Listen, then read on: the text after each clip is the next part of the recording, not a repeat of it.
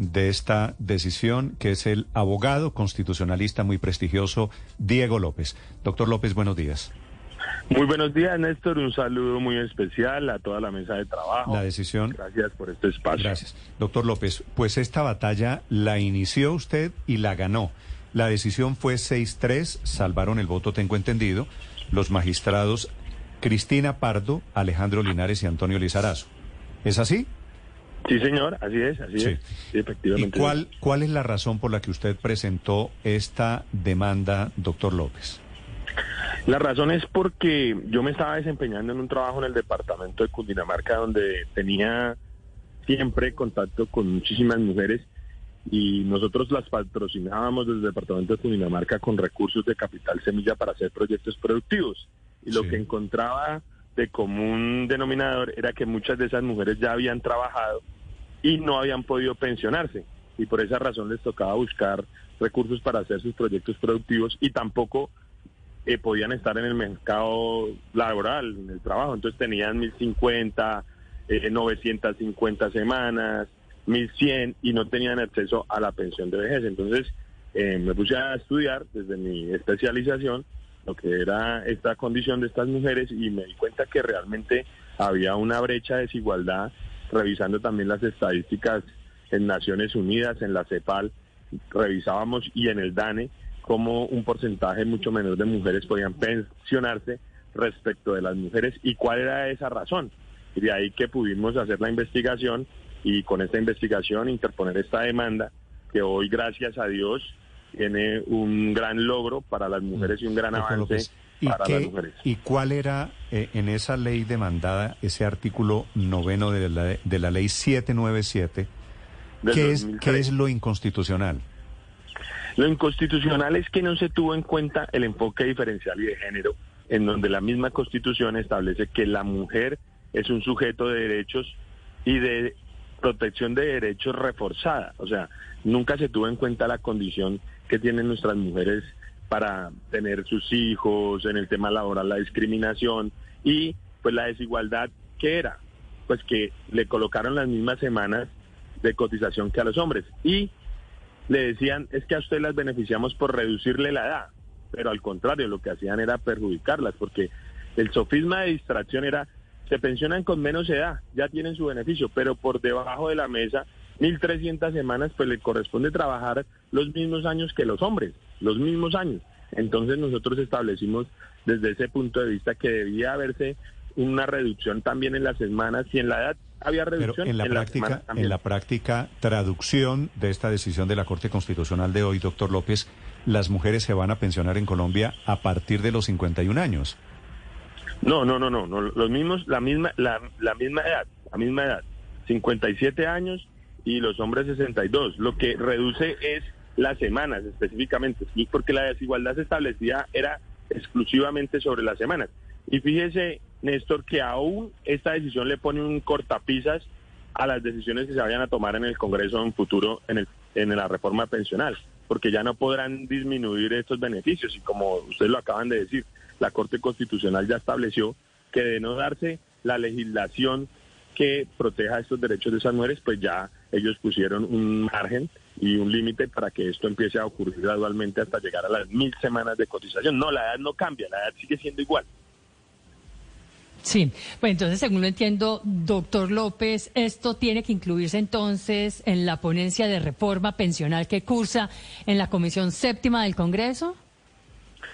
Yo me imagino que ellos tendrán en cuenta esta decisión y la Corte les ha dicho, tengan en cuenta el enfoque diferencial y de género, que nunca lo han tenido cuando vayan a hacer la reforma. Y no solo en el aspecto de las semanas de cotización, sino en todos los aspectos, que tengan en cuenta ese punto específico.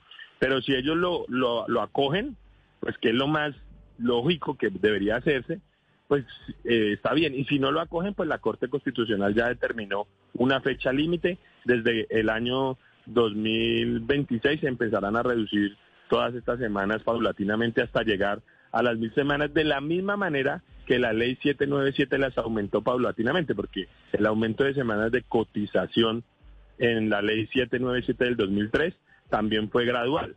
Se fue aumentando de mil a mil trescientas gradualmente. Entonces, de la misma manera, la Corte lo ha establecido para que se reduzca gradualmente.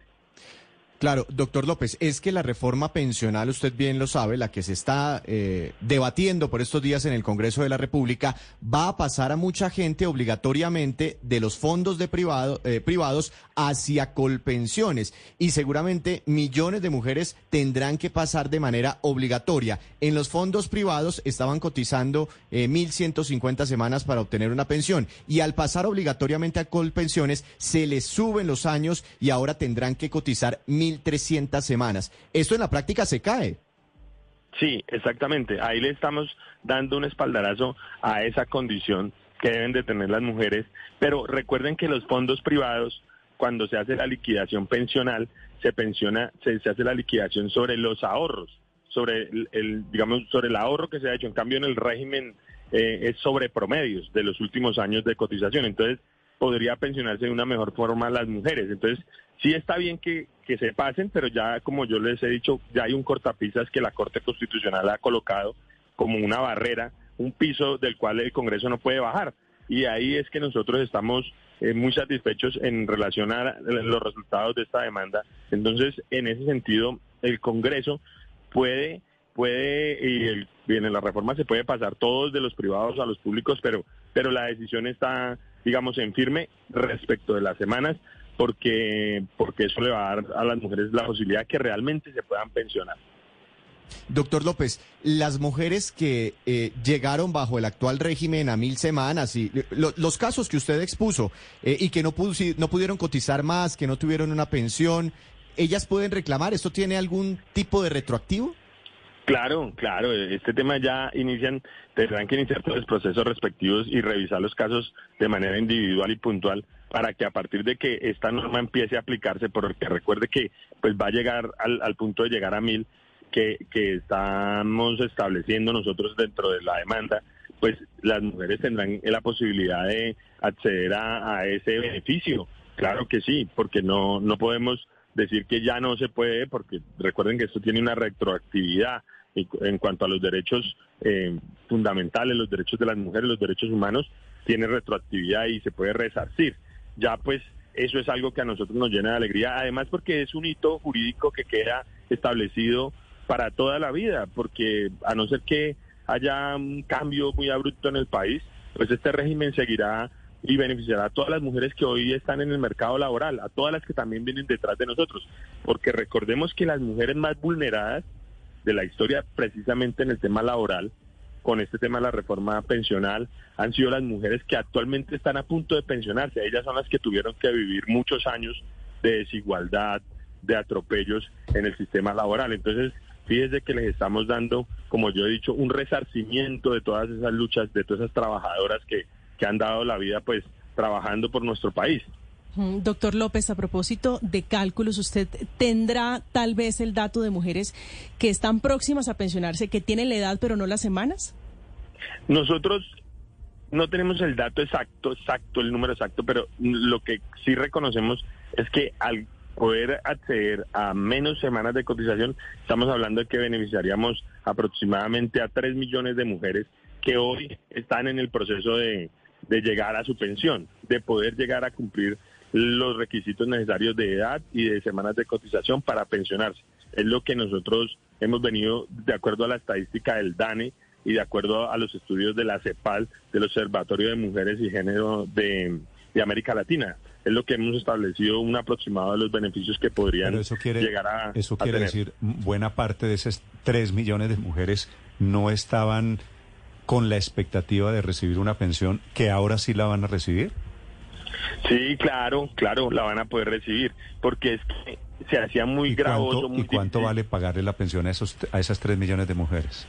Digamos, vale mucho, vale mucho para el sistema pensional, pero recordemos, Néstor, y algo que también tiene que analizarse, que a veces se deja a un lado, es que los recursos de los que estamos hablando es del ahorro de las mujeres. O sea, es el ahorro de las mismas mujeres, no es la plata que le está regalando el Estado a las mujeres, ni nadie se lo está regalando. es el trabajo y la pensión que recibirían con mil semanas de, de cotización, no mil trescientos, ¿es equivalente? Claro, porque recuerden que en Colombia la misma constitución establece que nadie se podrá pensionar con menos de un mínimo. O sea, nunca existirá una mujer que se pueda pensionar con menos de un mínimo. Y es equivalente porque recuerde que el régimen de prima medio no establece el ahorro como si lo hacen en los fondos privados, que es un ahorro individual solidario. A cambio, en el régimen de prima media es promediado de, acuerdo a los sueldos de los últimos años. ¿De dónde saca usted la cifra de tres mujeres, tres millones de mujeres que no han llegado a las 1.300 semanas cotizadas? De la, del DANE, de las cifras del DANE. Incluso eso está dentro de la demanda que interpusimos en la Corte. Ahí está establecido todos esos parámetros porque la Corte hizo un estudio muy juicioso de esa situación porque nosotros sacamos las cifras del mismo DANE. Hoy en Colombia se pensionan menos mujeres que hombres, un porcentaje del 12% de mujeres. Estoy intentando, a mí me parece una buena decisión, pero darle una pensión de un millón de pesos mensual a tres millones de mujeres, ¿eso vale cuánto? Víctor, usted que tiene eh, los números, ¿eso equivale a cuánto mensualmente para el Estado colombiano? No, pues imagínese, mm, digamos, en un millón de pesos eh, por tres millones, estamos sacando el valor mensual. Pues. Sí, exactamente, tres billones de pesos, pero lo que dice el doctor López es que eh, parte de la plata ya la han ahorrado las mujeres. Pero, de acuerdo, es decir, el Estado no, tenía, ¿no? tenía prevista esa plata, yo no sé si sean tres la, billones. La pregunta es, es que dejan de cotizar 300 semanas y esa es plata que entra al sistema eh, pensional. Entonces esto de pronto sí va a tener un impacto fiscal y es la preocupación que inclusive están manifestando algunos analistas en este momento. Y al respecto yo le quiero preguntar, sí.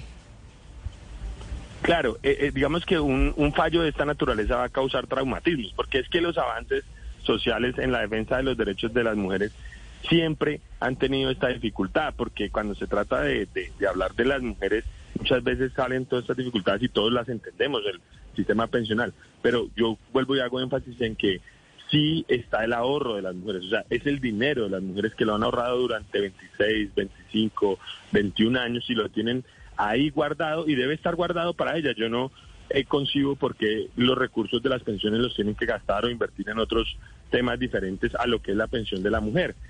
Sí va a causar un impacto fiscal, como lo decía el panelista Víctor, de que eh, se dejan de cotizar más bien las 300 semanas que, que, antes cotizaban. Pero recuerden una cosa, que es que las mujeres no cotizaban porque dejaban, salían del mercado laboral prácticamente cuando estaban cumpliendo las mil semanas. Salían del mercado laboral. doctor, Doctor